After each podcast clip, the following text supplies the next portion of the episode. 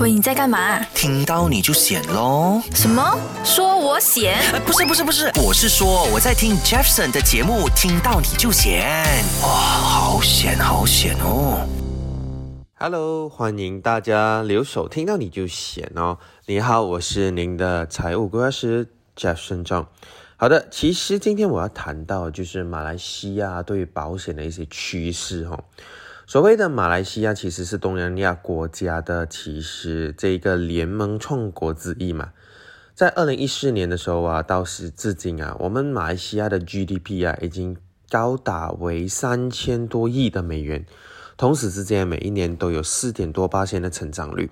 所以在这个东盟东盟的这一个地位哦，我们是排在第三的，所以在印度尼西亚和这个泰国之后啊，所以人均的这个 GDP 啊，大概都是在一万多美元的，所以其实我们来了解一下这一个马来西亚哦。其实，在新加坡跟文莱之后啊，马来西亚还算是一个中等收入的一个国家。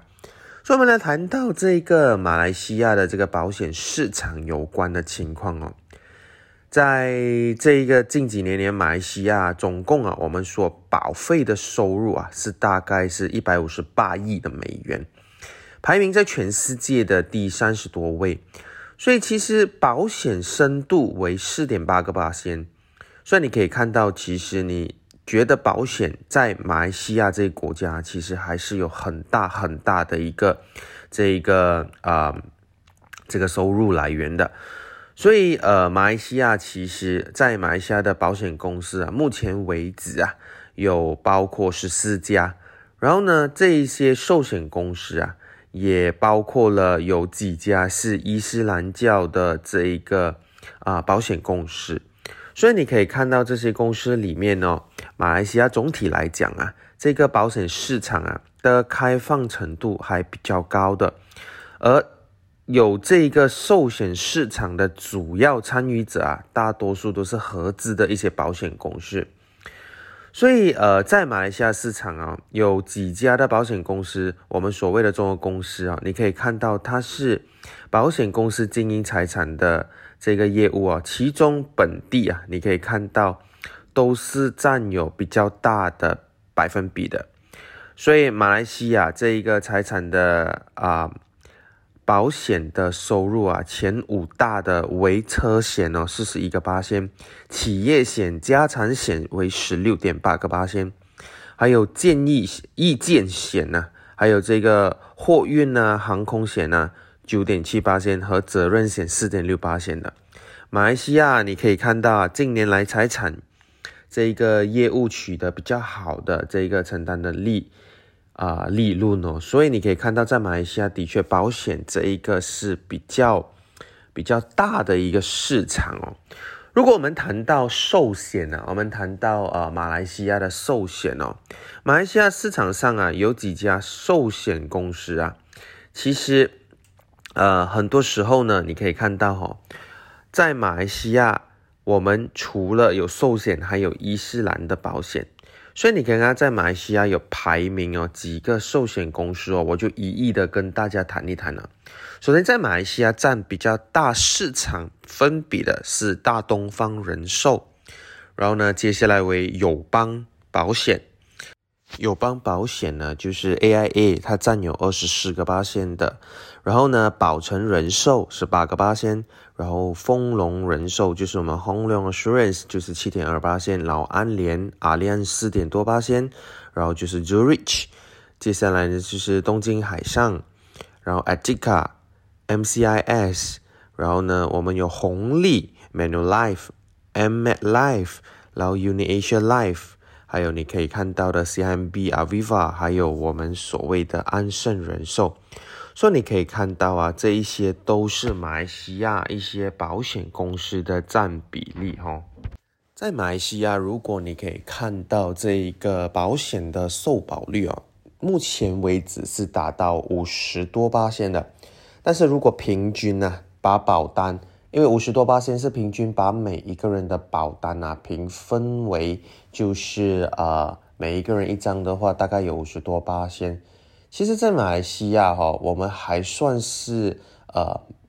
不是很高的这个受保率，因为如果我们平均平除以每一个有 duplicate 的保单，就是一个人可能买三份啊、五份啊这样子的话，其实马来西亚只是大概在四十多八仙而已。所以你可以看到马来市场上啊，其实是蛮多人还不受保的，而且平均在马来西亚的人寿啊，就是说人寿就是说人家死后可以得到这一个 sum assured 是大概在百多千而已，也意思是说，其实马来西亚的这个受保率啊，就是还有这一个人寿的这一个啊丧赔顺啊是非常的低的。所以你可以看得到哈，其实如果马来西亚他们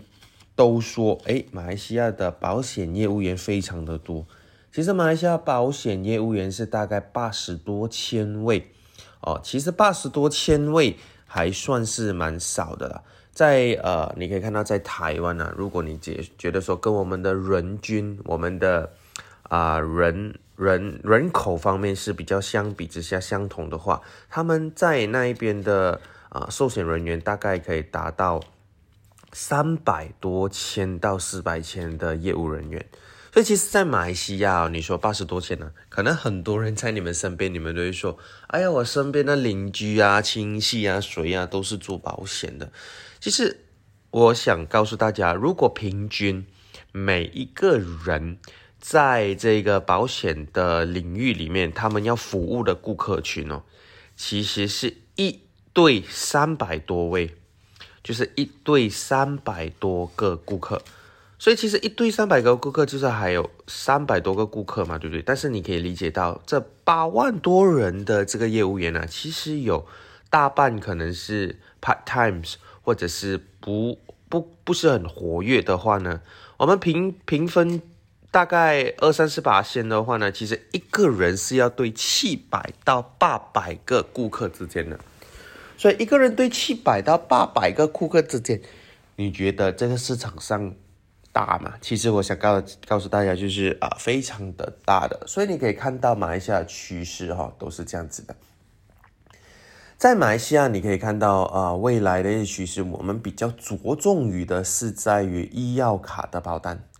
其实，在每一年呢，通货膨胀哦，你可以看到医药费是每一年至少十四到十五八千的通货膨胀率，所以对政府来讲啊，其实这一个是蛮大的一个负担呢。你可以看到，如果你讲说啊，马来西亚的政府医院哦，通常都是比较多人，而且比较呃 crowded，比较呃，可能你要做 appointment，你才可以得到一些治疗。所以你看，其实马来西亚其实已经符合不了啊这种重大庞大的医疗费。为了节省这一个医疗费跟庞大的这一个啊我们所谓药物的价钱哦，所以其实马来西亚政府是非常鼓励呃马来西亚的人民是拥有至少一张的这个医药卡，至少在私人医院的时候，他们是可以得到更好的这一个我们所谓的治疗哦。所以可以看得到，只要能够把马来西亚的受保率哦，我们都听到说政府有说想要提高到从五十多八千去到七十到八十八千，甚至是一百八千的时候，其实这个五比之下，我们可以看得到，它是帮助到政府呢，可以就是减低这个 budget 啊，这个 medical，因为呃人民都能够买到一份基本的保险。然后呢，至少可以进医院的时候呢，他们可以得到应该要的一些治疗，所以不需要担心到价钱的关系。所以在私人医院呢，还是可以得到一些比较好的这一个啊这个服务的。所以你可以看到，在马来西亚市场上啊，的确有蛮多的医药卡的保单。所以你看到每一家公司呢，本身是。一直的都在呃提供更好的保单医药卡的保障，然后甚至呢最近呢还有些这个保险公司呢把中医的这一个治疗啊哦整骨啊 chiropractic 啊都已经把它纳入进医药卡的这一个方向里面了，所以你可以看得到，其实很多时候啊跟着时间的推移啊，保险公司都已经是把大家所需要的治疗，而且把 annual limit 都提得非常的高的，所以可能很多时候你手上所持有的医药卡，它的这一个 annual limit 是比较低的话，我建议你是去了解一下最新的这个医药卡，他们的 annual limit 是有多高的。所以呢，简单来讲，你是需要去了解一下，因为现在 annual limit 都是至少一百万以上，或者是 unlimited 的哦。所以啊，这个是想要跟大家简单的去啊了解一下为最最近的这个保险公司的趋势。所以你可以看得到，我们讲到马来西亚这个趋势之后啊，呃。为接近之前这一个啊受管这个新冠病毒的影响啊，其实你可以看到马来西亚的保险公司啊，其实是呃仍可利用这个消费者具有风险跟健康的意识啊，而精通这个技术所带来这些机遇哦，你看到马来西亚的人呢，已经是加快了速度让自己受保了，所以你可以看到很多马来西亚的人呢都。有早期养成良好的健康习惯，所以你可以看到，经过几年的新冠病毒带来冲击和压力之后啊，人们在生活的健康方面呢，变得更加的低值风险，也就不足为奇了嘛，对不对？所以这加速了保险行业这个消费的这个趋势。我们在二零二零在二零二一的年度全球的保险消费研究报告啊，嗯。他这个报告的名字叫做“依然坚持生命”的这个报告发现，特别是马来西亚的年轻人的生活方式和对保险的看法，在一定的程度上啊，受到这个新冠病毒的影响啊，是有更很大很大的影响的。所以显然呢，你可以看得到，大流行的这个病啊，使消费者更加注意自己的健康啊。其实，尤其是现在的这些年轻人呢。与老一代的相比之下，他们在较早的阶段呢就已经养成了这个良好的健康习惯，所以这种情况啊，在为保险公司创造了一个发展的这个机遇，因为人们对保险啊、健康的数字化服务啊，产生了更多更多的事，更多更多的这个兴趣嘛，对不对？所以你可以看到啊，在马来西亚，几乎有五分之一。五分之四的受访者年龄啊都在四十五岁以下，其中呢，有九十多八千的人表示，大流行并改变了他们对风险还有保险的价值态度，是全球平均水平的四十八千的两倍多嘞。所以在这个全球范围内啊，年轻消费者。千禧一代跟 X 世代啊，因为这个新冠病毒而对健康情况啊，采取更加积极的主动态度了。所以几乎一半的马来西亚人呢，都希望啊，可以锻炼身体，并且更加的活跃，与这与全球五十三个八仙的平均水平相近啊。而且啊，消费者也正在呃永久性的改变哦，这一个生活的习惯呢，所以大家可以看得到。而且，因为在未来的趋势，你可以看到科技已经是达到呃越来越呃发展的更快的速度以前你如果谈到保险的话呢，很多时候我们都要面对面呢，至少我们也要见面，我们才可以签的合同啊之类的。而现在呃，其实因为线上销售的。勃起的发展呢，导致到其实大家购买保险的情况更容易了，因为它已经是呃很容易的打破距离之间的一个障碍。由于这个新冠病毒的封锁的影响啊，马来西亚的消费者啊，其实对非接触购买渠道的态度啊，也发生了非常巨大的这个转变。保险行销也不例外啊，肯定啊，所以你可以看到马来西亚的显示哈，在线上销售这个博啊这个发展的开始啊，在二零二零年通过这个非接触式管道啊，所谓的 non face to face 的这个购买的比例啊，其实是在二零一九年的十多八千增值了两倍以上啊，这也就代表说年轻人呢对于这个生活和医疗的产品兴趣啊，更急于使用啊这个自动化技术，舒适度而有所提升的，而由他们领导引导的这一个潮流啊，其实都不是很特别了，也不足为奇了嘛，对不对？所以尽管对这个自动化的技术哈，所以的信任度啊，其实与中国啊、印度尼西亚和韩国等其他国家相比，相对其实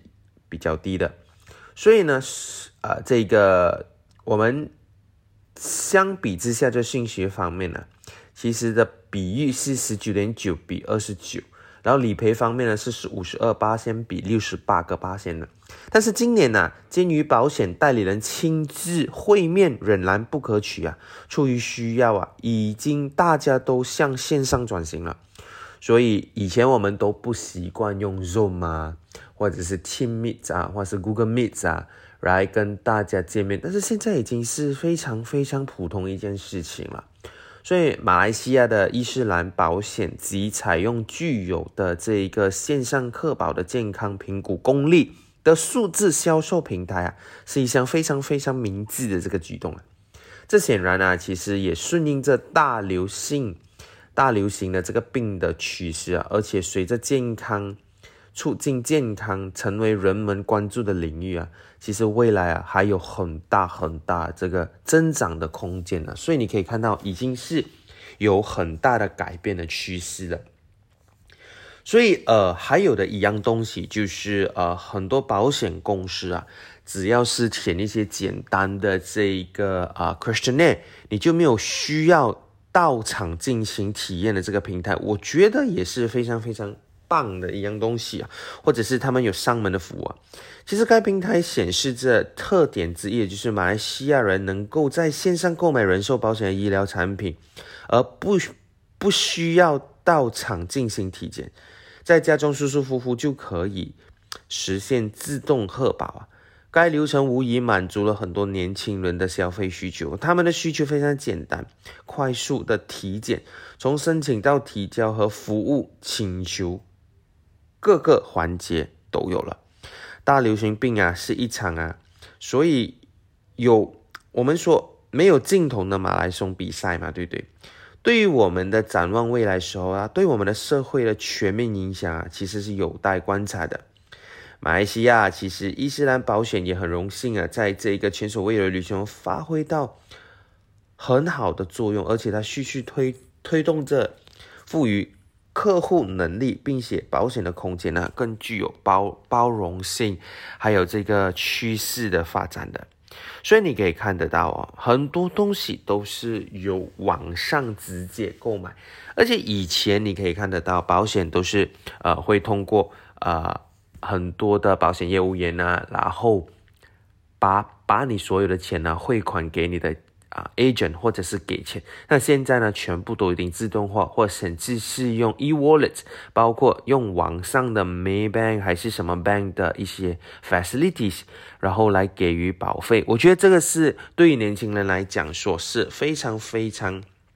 怎么说啊，利于他们简单的模式，然后呢得到的一些啊。啊，security，所以也导致到马来西亚真的啊，因为这个这个疫情呢，让我们也进步了，而且提快啊发展五年之多的这个这个能力哈，所以你可以看得到啊，马来西亚的保险公司啊，的确是因为这个疫情啊，也改变了许多，也将很多的这一个这个方式啊，都是自动化了。所以我相信啊，你现在也是很自动化的去了解到你保单的内容，因为很多的内容也是很容易的，在上网几个点击就可以了解你买的内容，还有所有的保险的保费啊，到不到期啊，所以这次也减低了啊。诈骗，或者是减低了保险与顾客之间的这个保费有交还是没有交的状况了，所以我相信你也是深通感受的啊。在疫情过后啊，接下来是如何跟这个保险行业有一些比较不一样的？啊，跟经济有共同的这个共振啊，所以其实在这疫情啊，其实我觉得是非常不平凡的几年啊。对于风险作为营营生的保险业来说啊，更是如此。从最新的行业成绩单可以看到啊，在过去一年的保险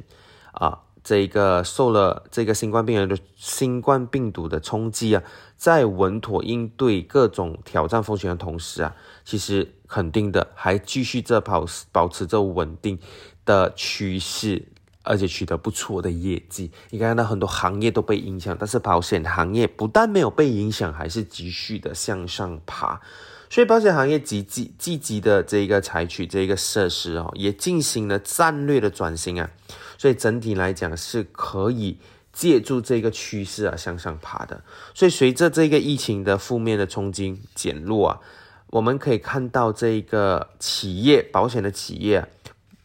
是有很大的好转，而且还具备着开门红的。因为你可以看得到哦，在转型的当儿啊，所以你可以看到保险呢已经是广泛为大家都觉得必备的其中一个产品了。事实上，其实我们还蛮看好保险行业下一步的发展的，因为它已经变成很多投资界人士的这个共共鸣啊，为保险行业啊，就是啊，投举这个真，就是我们所谓的投资啊，在背后这个逻辑，就是觉得说这个行业的业绩会不断的、不断的向上爬，而且会更好的。所以你看看到这个服务的经济能力啊，是进一步的增强了。作为金融行业、保险业自身的这个发展与支持实体经济的力度啊，是息息相关的。所以大家可以看得到哦，根据数据来讲，保险公司的资产啊，你可以看到不断的增加，而且不断的平稳。所以数据显示，你可以看到保险公司的这个能力啊。是有增无减的，而且资资产的观摩提升和风险的控制能力啊是有所增强的，有力的保障了其实现在实体上的经济发展，而且保险公司也是第一时间呢，现在啊就是大家讨论状况了，为这个流行感呢进行索赔的，就是说大家也不需要太过担心这个 COVID 如果严重进入私人医院会非常昂贵的这一个保费。而导致到啊啊保险的这，sorry，这个医药费啊，而导致到你需要去承担这一些风险了。所以，当大家都觉得说保险非常重要的时候啊，他们的背后啊就有着保险页面呢，其实可以看得到保护着人民的最重要的一关了。所以第一时间呢，其实很多人呢就马上的去。问询问有关于到这一些流行病，而且自己医药卡的这一些冲突啊，来做是受保的。所以我们可以看得到啊，在二零二零到二零二一之间呢，这一个疫情年呢，我觉得是健康的保险发展最大的一年了。而监督这一个红利的释放，你可以看到行业发生了积极变化。在此背景一下，预计啊，健康的保险呢，在未来不但只是责任而保费的比拼啊，而是健康管理的服务啊，这个赋能的竞争、多维度、多层次的健康管理服务，为客户提供保障的这个保险。所以你可以看到，事实上啊，其实无论是在我国的人口的基数，还是人口老龄化的趋势，以及社会对于医疗保障的刚性需求来看呢，这个健康市场啊，可可谓万兴未艾啊。也就是说，其实，在保险的企业必争之地啊，比如来说，你可以看到啊，我们的国家其实很多时候都是根据。啊，很多比较先进的国家，然后呢，你会发现到接下来就是马来西亚了。所以，不过需要看到的是啊，健康保险啊，其实最近也是面临着竞争加剧的问题，因为大家都看到这一个是非常非常可以竞争的一个啊，我们所谓的这个啊竞争力。你可以看到每一家保险公司都不断的加强，以及是呃加更多的这个。呃，行列在于他们的医药卡，或是他们人寿还有疾病的保单里面，大家可以看到每一家公司呢，都不断的在把自己的保险的啊保障啊变得更好的。有些呢，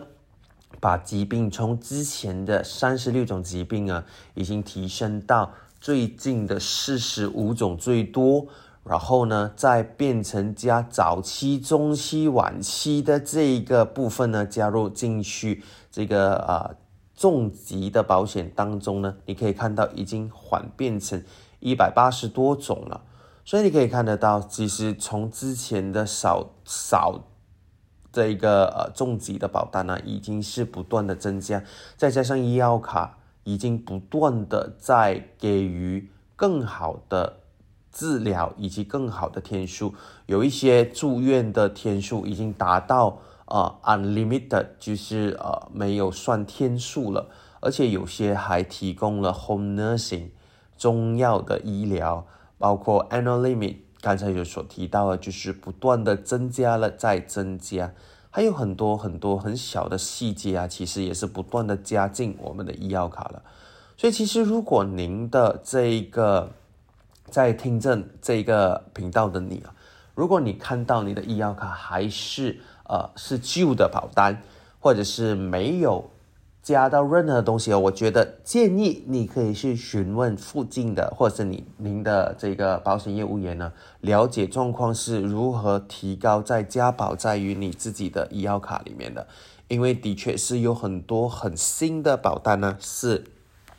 很不一样的保障，已经是纳入了最新的医药卡里面了。至于呃，我们发现到呃，我们的这一个年老的保险呢，也是。啊，不断的广泛的，就是很多时候很多保险公司啊，都已经推出不需要体检，而且可以买到的人寿保险。我相信很多比较年龄高长的，或者是买不到保险的啊大众们呢，其实现在已经是有一种保险是在你有病的情况下，都可以买到人寿的保险。只是要符合一些 term and condition 啊，你就可以得到了这个人寿保险的。所以其实我觉得这些人寿保险专注的就是在帮助啊这一个现在的年老或是有病的人啊，至少他们可以得到一丝丝的保障，然后让他们就是可以传承啊，或者是减轻啊家里的负担的。所以其实这些都是一个。很棒的一个趋势哈，让我们可以发现到保险公司呢，很多都在不断的演变，而且呢，也提供了很好的保障给各位的。所以其实马来西亚你可以看到保险的趋势也是不断的增长，也希望说可以帮助到马来西亚呢，可以增长率到七十，肯肯定是一百八线，也就是说每一个马来西亚人民啊。至少都有一百八千的受保率，因为在新加坡一个小国，甚至在台湾、日本，他们的受保率啊，在新加坡跟台湾呢，已经高达两百到三百八千之间了。所以更恐怖的是，你可以看到日本的受保率啊，高达了六百多八千呢，也就是说，一个人至少是有六到七份的保险的。所以呢，可可是而见呢，其实马来西亚是还有很大的空间，是可以让我们提高到我们的收保率的。好的，谢谢你留守着这一个听到你就选的频道。然后呢，我们每一每一个每两个星期呢，都会跟大家就是提供这个啊保险的资讯，让你可以更了解未来的一些保险的啊，了解一下未来的保险的发展的。谢谢大家，我是你的理财顾问。Jeff 深重，我们继续下一期再见。想重温精彩内容，到 Shop App 搜寻“听到你就选”即可收听 Podcast，也别忘了 Like 面子书专业，看到你就选，有内容让你过上优质的生活。